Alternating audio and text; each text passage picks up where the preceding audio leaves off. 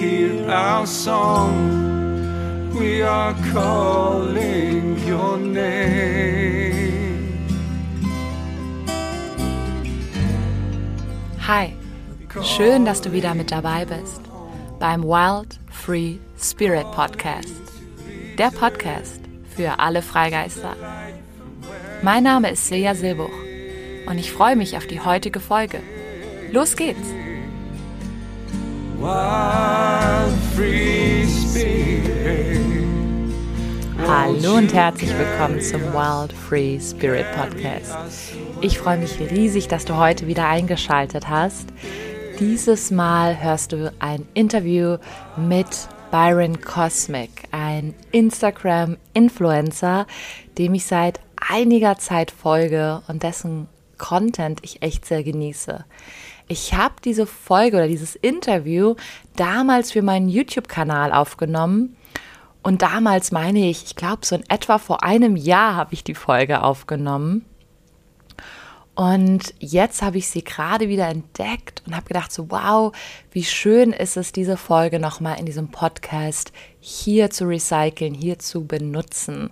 Einfach weil das Interview so schön geworden ist. Es ist so spannend. Wir reden darüber, wie Musik uns wirklich beeinflusst, seine Art und Weise durch das Leben zu gehen. Er selber, Byron liebt lebt in Amerika, wie es auch oder was es bedeutet, Spiritualität in Amerika zu leben und auch, was es bedeutet, Spiritualität über Instagram zu verbreiten.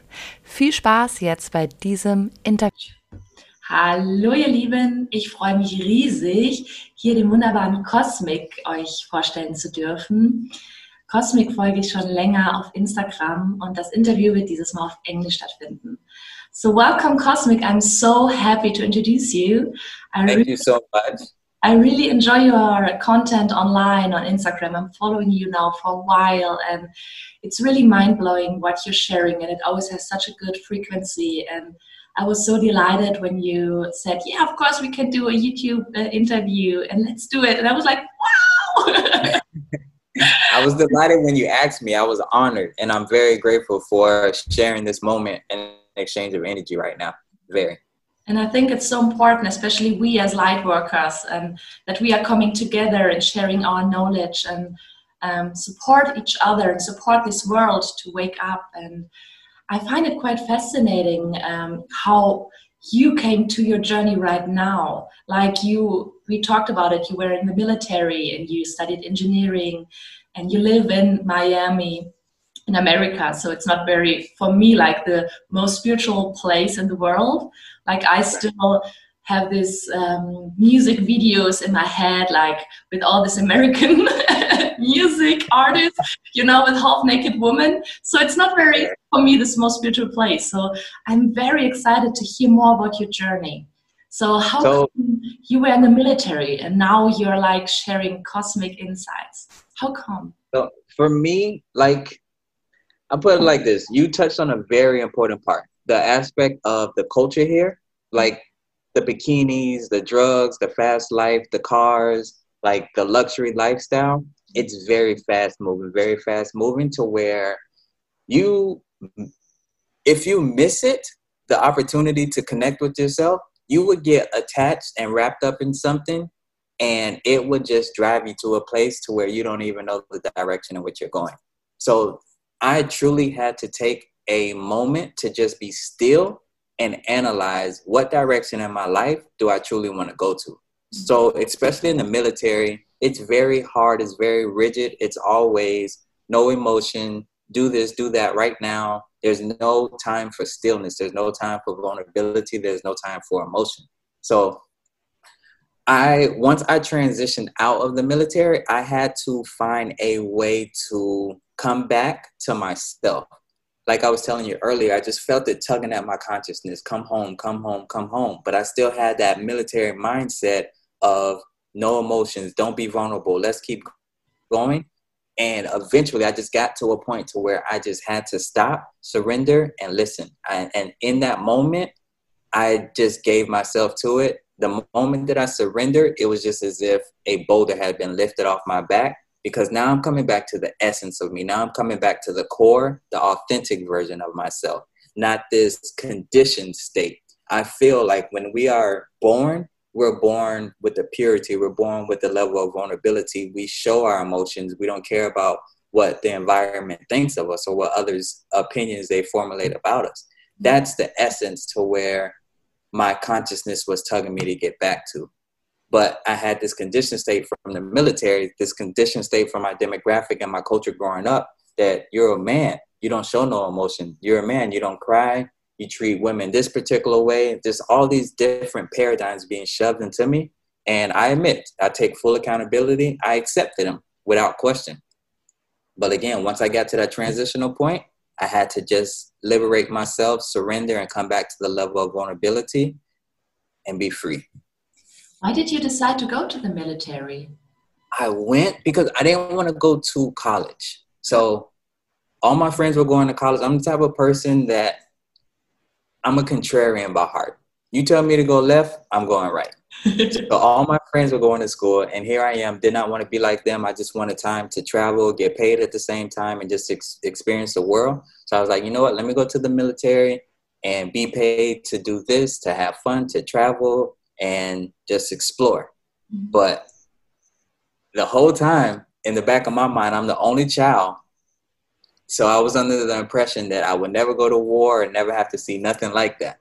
So when I get to my when I get to my base, they're talking about, oh, it's time to start packing so we can um, deploy out. So I was like, oh no, I don't have to um, pack my bags. I'm the only child. I don't have to go anywhere. It was like, um, I need you to read the fine print. So, long story short, here I am a couple weeks later, and I'm all the way in Iraq.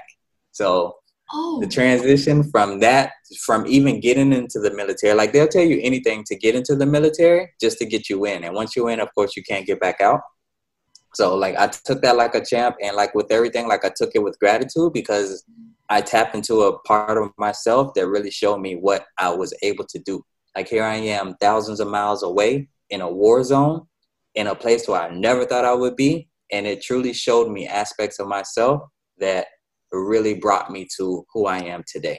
For one level of compassion, because it, it gave me perspective of looking at how countries show media against other countries.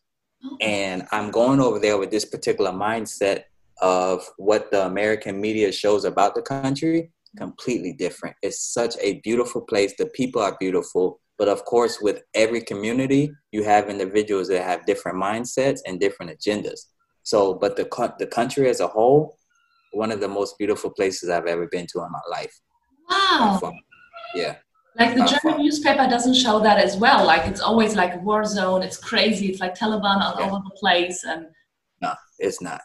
It's not. Like there's so much unity there. Like if somebody, let's say, like I even see like little kids going with other kids' um, parents, and the kids not even having to tell the other parent because there's just that tight knit community. They'll give the shirt off a back to somebody else. They'll give their last meal to somebody else like none of that stuff is represented in the media. And it's just again like when I thought of the place, I just thought desert, full desert, no nothing. You know, like just poverty. But it's it's so rich.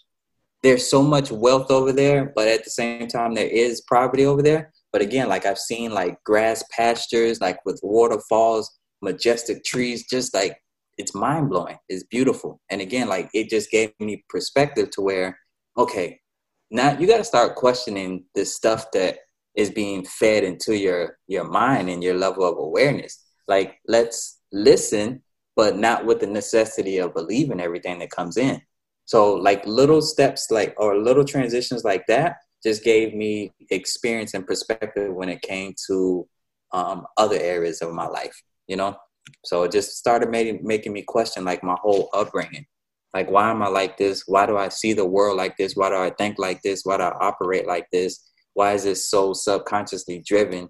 So I just started peeling back different layers, you know? So that's where it initiated and all began from. And you started traveling like after the army then? I read that, that you were like in Asia as well. Yeah. I went just like from, oh my goodness, just so many different places, just bouncing, bouncing, bouncing, because they have this program where as the military, you can fly for free. They call it a hopper system. Okay. Um, you basically you can just get on an airplane and basically and just like hop from different country to different country for free. So me and my friends we took advantage of it. Yeah. Not so many people are doing that, or No, not, not and I'm shocked because it's definitely something that exists, you know? Like you may have to wait, um, do layovers and wait for somebody not to show up for you to get that seat. But at the same time, like me, especially at that young age, free flight, let's go. You know? of course. and by and me being in my military outfit, like they always upgraded us to first class. So it was, it was such an adventure, always, always. How got you? How got you be?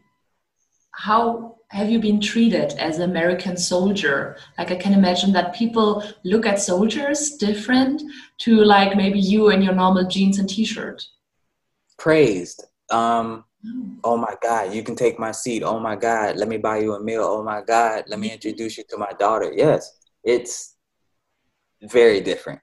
Like walking on the street, sometimes you won't get like um, no looks, no gestures, no hellos, no greetings. Yeah. But in the military outfit, completely different experience. Like, let me shake your hand, let me take a picture with you. I thank you for your service. Like pure gratitude, you know? Wow, that is Completely different. different. Yeah, totally different. Wow. Um, my friend um, who's living here in Bali, she's from New York, and she um, she has a she's a dog as well, and um, she told me like especially in the I don't know how to call the community to be honest. I'm super confused because she told me it's not African American because it's not really African. It's not dog, it's not black because it's actually white and black. It's actually super unconsciously white people. I'm not white, and it's I'm not the the good one, and the black one's not the bad one. So I'm right now super confused what to say. Like, I put it like this: me, I don't even have a a label for it because again, like I'm more into the 5D realm of consciousness mm-hmm. of oneness. So the idea of me labeling somebody white, me labeling somebody black, brown, purple, green, or whatever, like I'm mm-hmm. just into like even when people ask me like, oh, what was their ethnicity? Like I'll simply say, I'm not answering that. Because like I just want to shift a level of consciousness to a greater sense. Like I feel like we are losing touch or our connection to that realm of 5D of oneness consciousness, you know? So like coming back to that 3D, like we get so immersed here Mhm. to where we forget these other realms of our existence. yeah. And I like to toggle between that 5D often. But how do You know? describe somebody? Like when there's like when I would stand there with blonde hair and another girl with brown hair, wouldn't you say like, oh, I mean the girl with the with the blonde hair? Um, yeah, hair wise, I can do, but when it comes to skin color, just because of the level of climate that uh, existing right now, Mhm. I stay away from the color identification or the color label. But when it comes to like, I can say like, oh, her hair, oh, her shirt was this color, or her jeans, her shoes. I'll say something like that for sure. You know?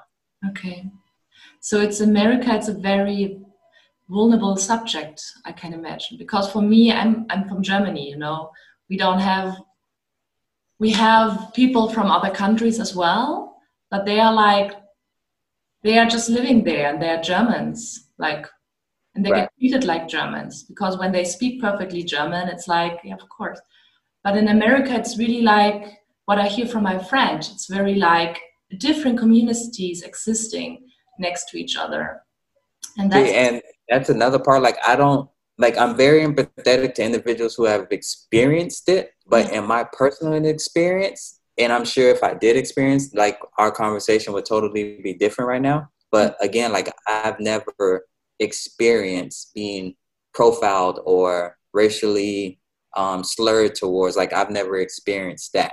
So like I'm empathetic to it, but my experience I can't necessarily relate, and I do see it vividly, and I will um, protest or protect the individual that is not getting properly, like not getting proper justice. I'll stand up for that, of course, like no matter what skin color they are, and so I just don't participate in the blind protest. Like I have to have a very direct reason, as to what injustice I'm representing and fighting towards.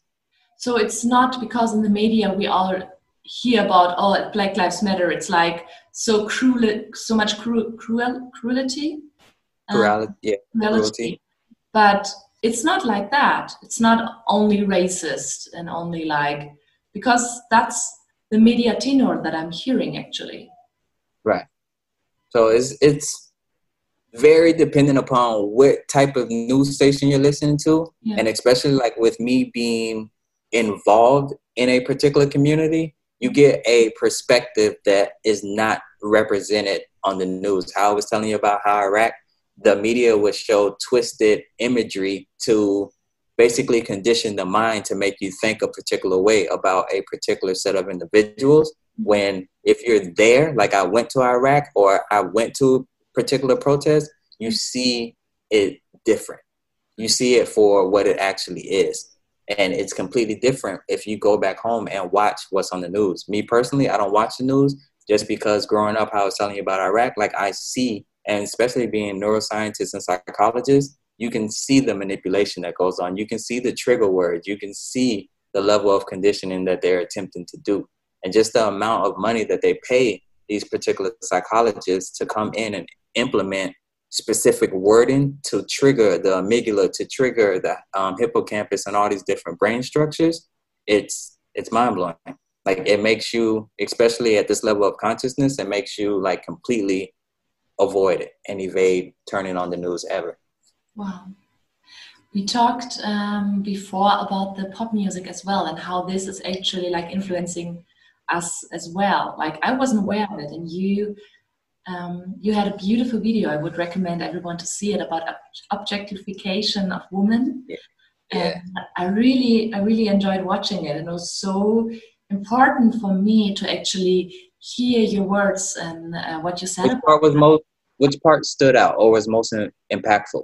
Especially like this pop music, how it's actually influencing in, in the small things, like the small things actually that is happening that we or that men are objectifying women and we as women objectifying ourselves as well like how right. we see our body and how we move our body that the man would like it it's, right. and it's actually something that um, is really really dear to me and that's the reason why i really want to talk with you about that because it was really like yes finally finally somebody is seeing it as like me you know Right. I had to because it, it was eating me up. Because again, how I was mentioning how with the music, they put all this effort, all this, these beautiful tunes, these beautiful rhythmic um, drums and chords and keys and pianos to make you move, to make you dance, to forget about what is actually being said in the music.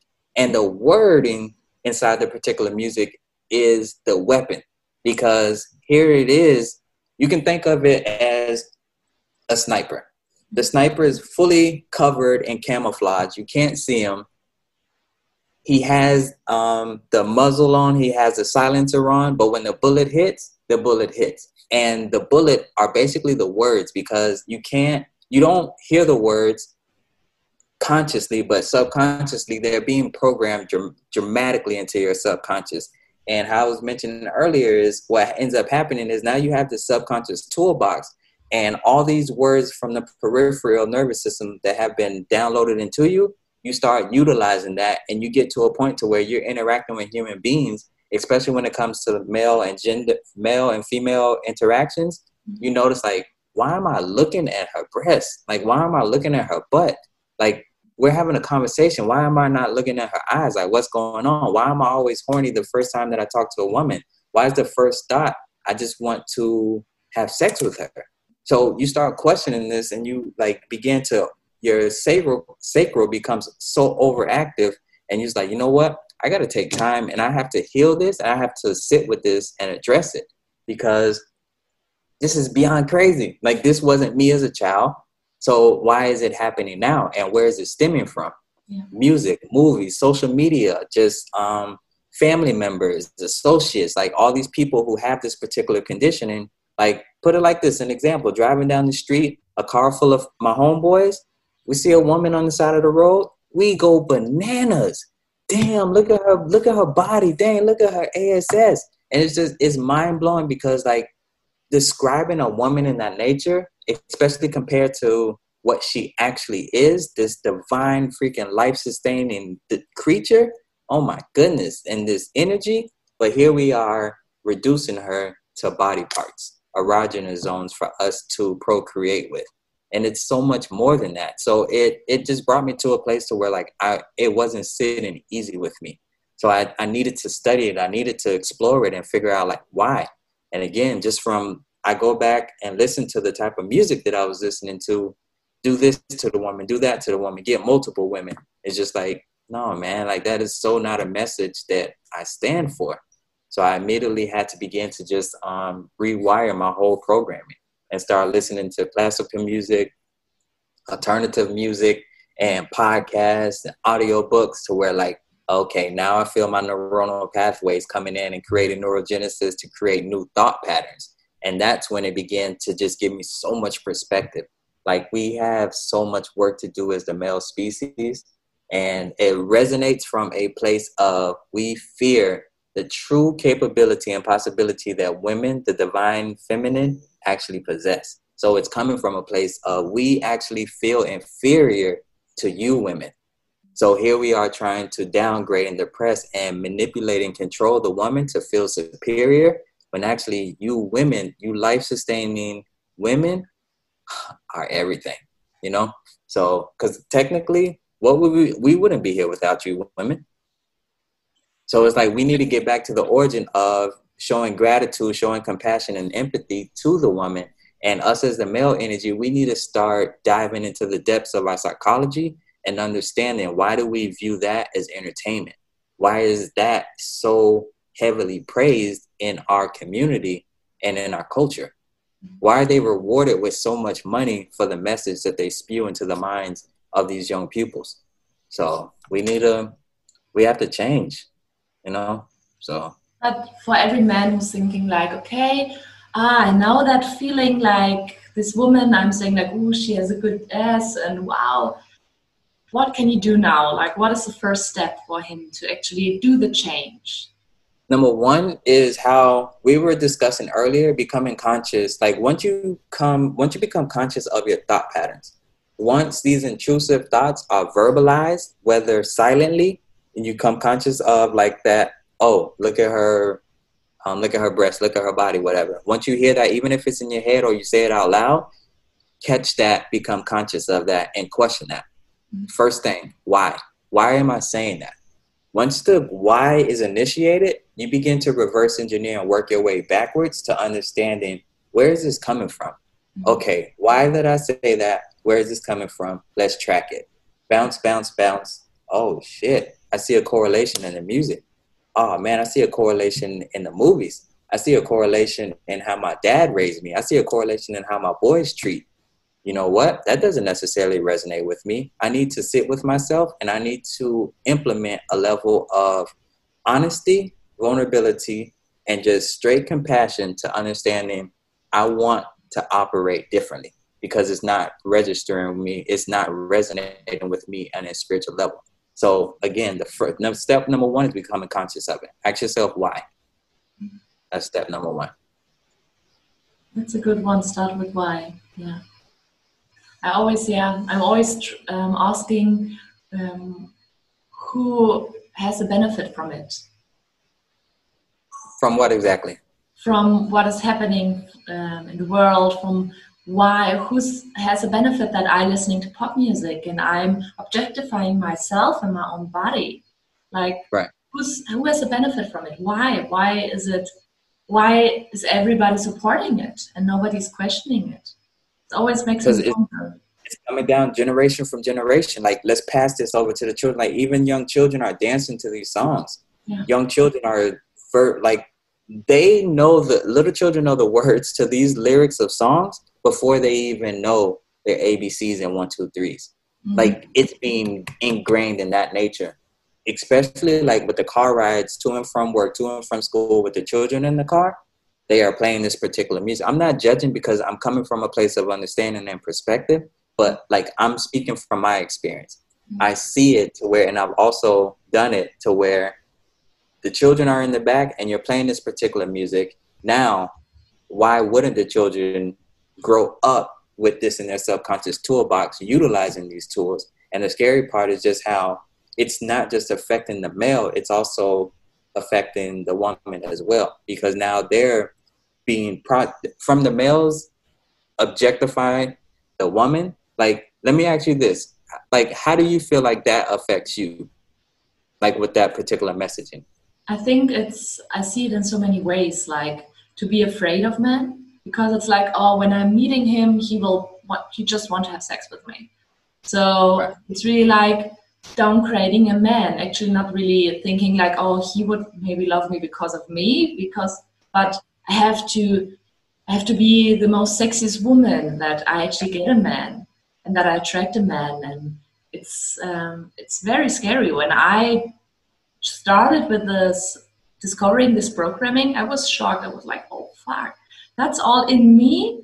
Damn it. Layer by layer, right? Yes. And we haven't even reached half of it yet. That's the beautiful part about it. It's all possibility though, you know? So yeah. because like even how you were saying, like you succumb to what you think the male wants. So I've seen it to where like they wake up before the male to put on makeup to make sure that their teeth are brushed. They make sure that they they can't even like be comfortable around themselves. Like they detour their in their true natural energy to be somebody else in which they aren't truly and under don't understand why the relationship is not working yeah. because you're not being authentic. You know, like we play that whole perfect pretender, but that can only last for so long. So yeah, I agree yeah trying i just think like we just have to become conscious mm. yeah For sure super interesting it's super interesting this male female dynamic that is actually now really showing itself and showing like okay it's not really working and like this relationship that uh where people are living next to each other not really with each other and True. i'm super interesting because we just talked about that you have two baby girls yeah. And because this topic uh, behind you, that's actually not uh, this carp- carpet. oh, you see it back there? That's their little play mats. Yeah.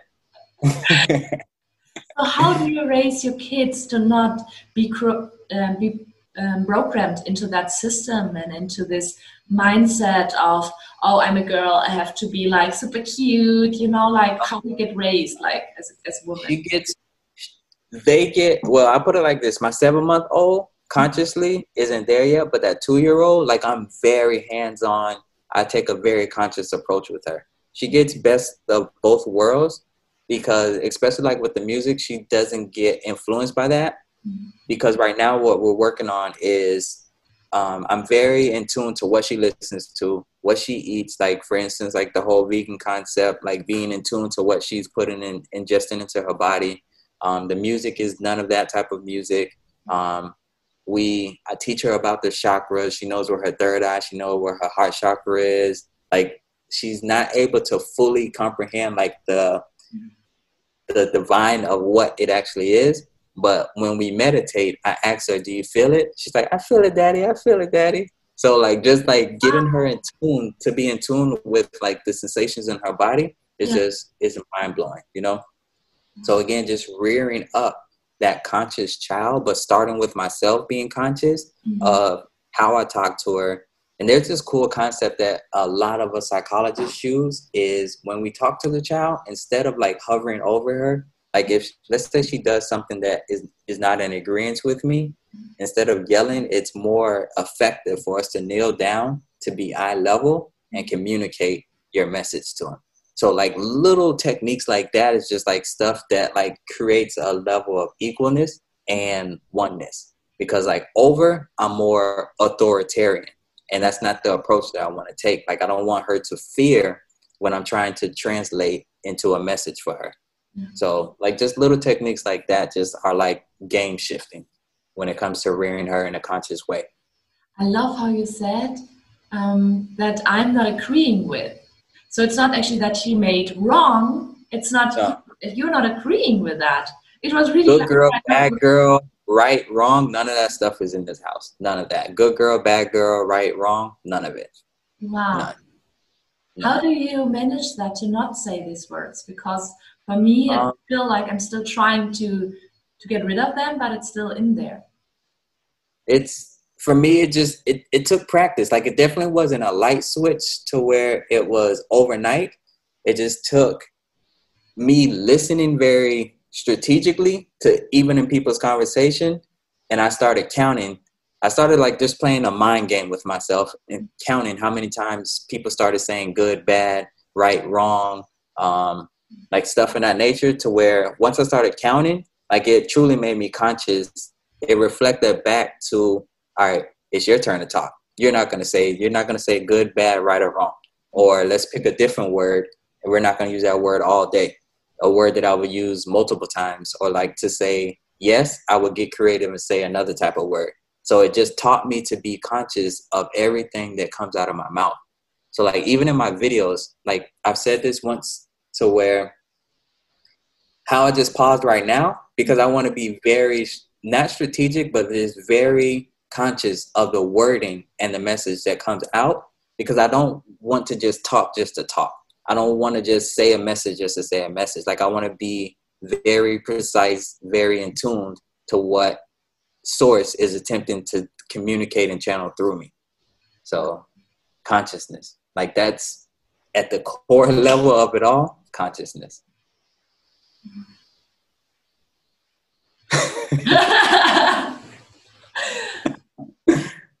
consciousness. There's like this this story with um, there's three layers, and if you is it true? Is it um, oh I Mm. Do you know? I heard it, but I can't. I, I don't remember it verbatim. Yeah, but is it true? Is it is it important and is it affecting me or something like that? Or, right, something like that. Yeah, and I, it, I was just thinking of, of that. It's super. It's super nice. It's super beautiful. It's funny because when I first when I first seen that, it was on a meme somewhere. Yeah. I implemented that into my life for a little bit, but like I totally forgot the words verbatim. But when people would talk to me, I would actually ask them because um, I started off with my mother-in-law. Like I started asking her, "Is it true?" And I went down the list to the other ones, and by the time she said one no, she already she started laughing. But what that did was it, it both it taught us both to start being more conscious about the things that we share with people and how we share it with people. So it was a, a really cool concept. But I have to find it because I want to remember what they were. Me too. now everybody is looking like, what? I will put it down in the description so you can have a look. And you actually um, wrote two books. Yes. And that's a huge thing, like writing two books. That's amazing. So congratulations to that. Oh, this one. House of Safe. Of Love and the Power of Adversity. Wow. Because even with this one, the power of adversity, that was me reconditioning my mindset again. Like we're conditioned, no, I don't want to face any adversity, no challenges. Like I just want life to be smooth sailing. Man, fuck that. The power that resides within adversity, like if you just think about it, adversity is the mother of all success. All success. Because no, despite what type of journey the person or individual is on, they're going to experience some adversity. And if they allow that challenge or impedance to stop them, that perceived level of success, we're already successful. Like us just being human, us just being forms of energy, we're already successful. But I'm referring to the human ideology of success, like monetary or um, tangible asset or something of that nature. If we stop at the first sign of impedance, we'll never get to where we're actually trying to go. And just the idea that adversity creates perspective. And if we just stop and say, thank you for this adversity, it switches everything. Because that mindset of saying thank you generates that level of gratitude to where, you know what, I'm solution based thinking now because I see that this adversity is not against me, it's actually for me, it's to strengthen me. And in this particular book, I talk about um, I am the strongest tree in the forest. So you think about like all these different size trees, some small, some big trees, all planted in this forest. A storm comes through and rips up all the the trees that basically don't have deep rooted systems, they're all gone. Now they're being decomposed and going back into nature as another form of energy. But these big solid trees with deep root system and hyphae systems, they're staying, they're producing canopies, they're producing um, um, what do you want to call it, like shelter for other animals. And now they're continuously growing and just continuously getting stronger. So each time that the wind sways them, they produce a actual stimulant inside the tree to dig the root system even deeper. And that same concept is for us. Every time that a storm or challenge or impedance hits us, let's dig our root system deeper from that stimulation and continue to grow upwards and outwards. So that book right there meant everything for me. That was my paradigm shifting book for me, for wow. sure. Sounds really, really good. It for me, yes, because I wrote that book for me to understand like why I operate the way that I operate. Why do I avoid challenges or a challenging route when I know on the other side of that is exactly what I want? So I had to write that for me, and I was just like, you know what, I can't keep this to myself. Let me share this with the universe. So I put it out. And it's super interesting because in society, like, oh, you have a challenge. Oh, I'm sorry. You know, it's this pity that you get.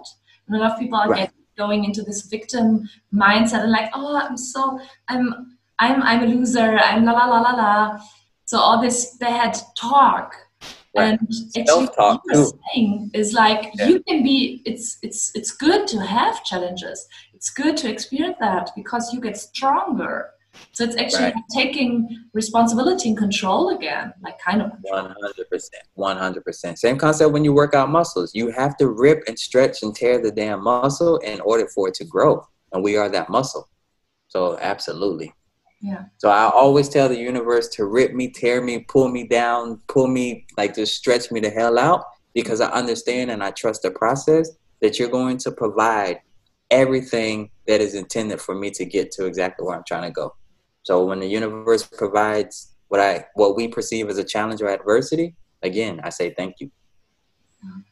So how do you when you are in a challenge, how do you change from this victim mindset or this oh damn why is it happening how do you change that into okay, okay so you. where i'm at now it's it's second nature for me to just be like thank you immediately like i can get in a car accident mm-hmm. smash like my head into the windshield, whatever, yeah. immediately I'm saying thank you. Hell, I'm still alive. I find something in that scenario to say thank you for.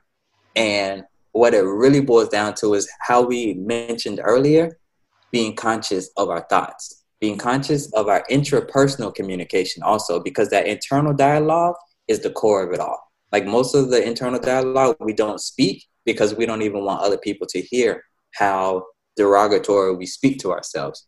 So the internal dialogue, I had to just start exercises again of just saying, I am capable.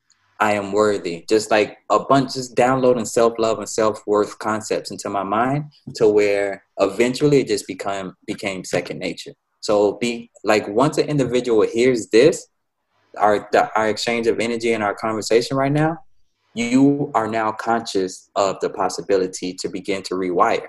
So now that you are exposed to that stimulant, that conditioning, you're able to take this challenge and to start just pumping yourself with worthy messages of internal dialogue. Don't even speak them out.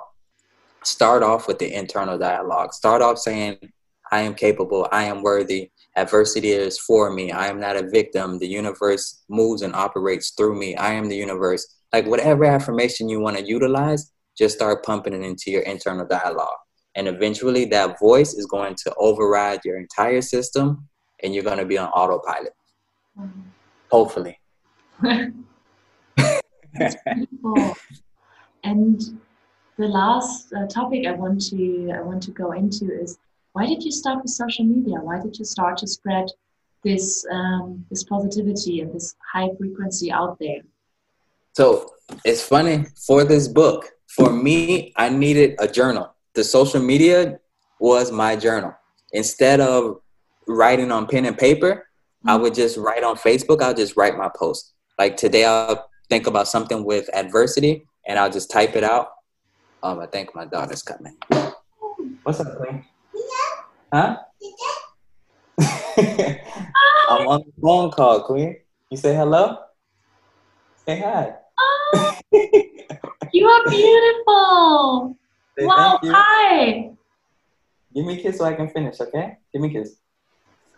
All right, go back. Go. I'll be in there in a little bit. Bye. so cute. thank you, thank you, thank you. What was I saying? Oh, to Social I needed a way. I needed an outlet, and that was my outlet. So I just kept journaling, kept getting it out onto social media to not only impregnate my mentality, but to also do it and penetrate other people's mentality also. And the interesting part is, I kept going. All my all my previous friends on Facebook knew me from the type of music that I used to listen to those type of days. Like, let's go get girls, let's go get drunk, let's go do this. So when I transitioned into writing these type of messages, I used to get no response. But I just pushed through and kept, I mean like zero. But if I put something downgrading to like woman or like something just stupid messages out there, everybody wants to comment. Everybody will like it. So I liked it because that just showed me, you know what? This is the new me. They don't know how to, they don't even know how to prepare for this. Mm-hmm. I want to see what this evolves into. So I kept going because again, I was telling you how I'm a contrarian. You tell me to go left, I'm going right. Mm-hmm. So the moment that I seen, you know what, dang, this is how all those, all my friends are. Let me transition and start going the opposite route. So here I am. Fast forward. Wow. So yeah, And I'm so grateful that you did. And it's so thank you. encouraging, like to hear, like, okay, I kept going.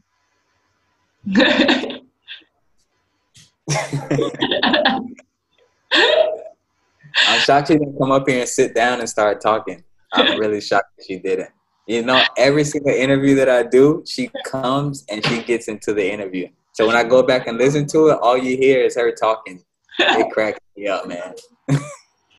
yeah, it's the energy. I think that's the energy. Like she's saying, "Oh, that's interesting. Something is Yeah, happening." Like, oh. Like I, I can I can easily see her like not that I would push her into anything, but like I I can kind of see her gravitating towards this. Like even like when I, I read her my books. So sometimes like I know she's not fully comprehending the message, but like she'll go grab my book most of the time before she'll grab one of her books.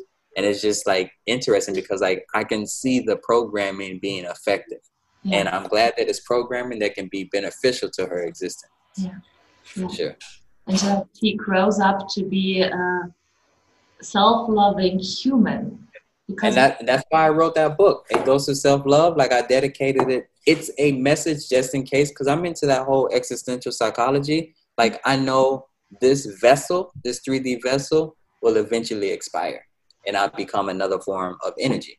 So just in case that happens before I'm able to have dialogue with her, that's what this book is about. This book is basically pouring self love and self worth messaging into her. So it's a dialogue it's written in poetry form, dialogue form, for me to be able to express like you're a queen, you're a beautiful, you operate on a level of divinity that is not registered very highly. So continue to track on your on your mission, on your pathway, and just evolve into exactly what you envision, evolve into what intuition guides you towards. So that's what that book is about. beautiful. Thank, Thank you, you. so much, Cosmic. Thank you so much for this beautiful interview and that, yeah, for sharing your message and for sharing your knowledge. Thank you so much for having me. I am so beyond grateful. This was beautiful exchange. Beautiful. We are spirit passing through this world. And I wrote this song to help us to remember.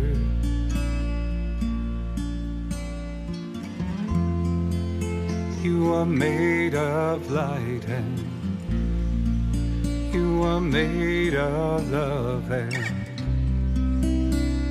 all is sacred and holy. Schön, dass du heute wieder mit dabei warst. Ich hoffe, diese Folge hat dich inspirieren können, deinen inneren Freigeist etwas freier zu lassen Abonniere gerne meinen Podcast und schreibe mir deine Gedanken und deine Ideen zu diesem Podcast und zu der heutigen Folge auf Instagram oder Facebook. Dort findest du mich unter Silja Silbuch. Ich freue mich so sehr, mit dir hier verbunden zu sein. Danke, dass es dich gibt. Außerdem danke ich Kevin James, dass ich seine Musik für diesen Podcast benutzen darf. Schön, dass es dich gibt. Deine Silja. to the light from where you came.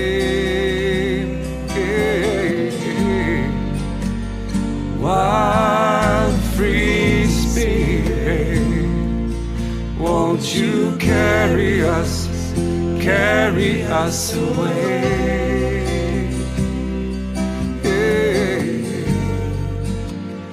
Wild free spirit, won't you carry us, carry us away?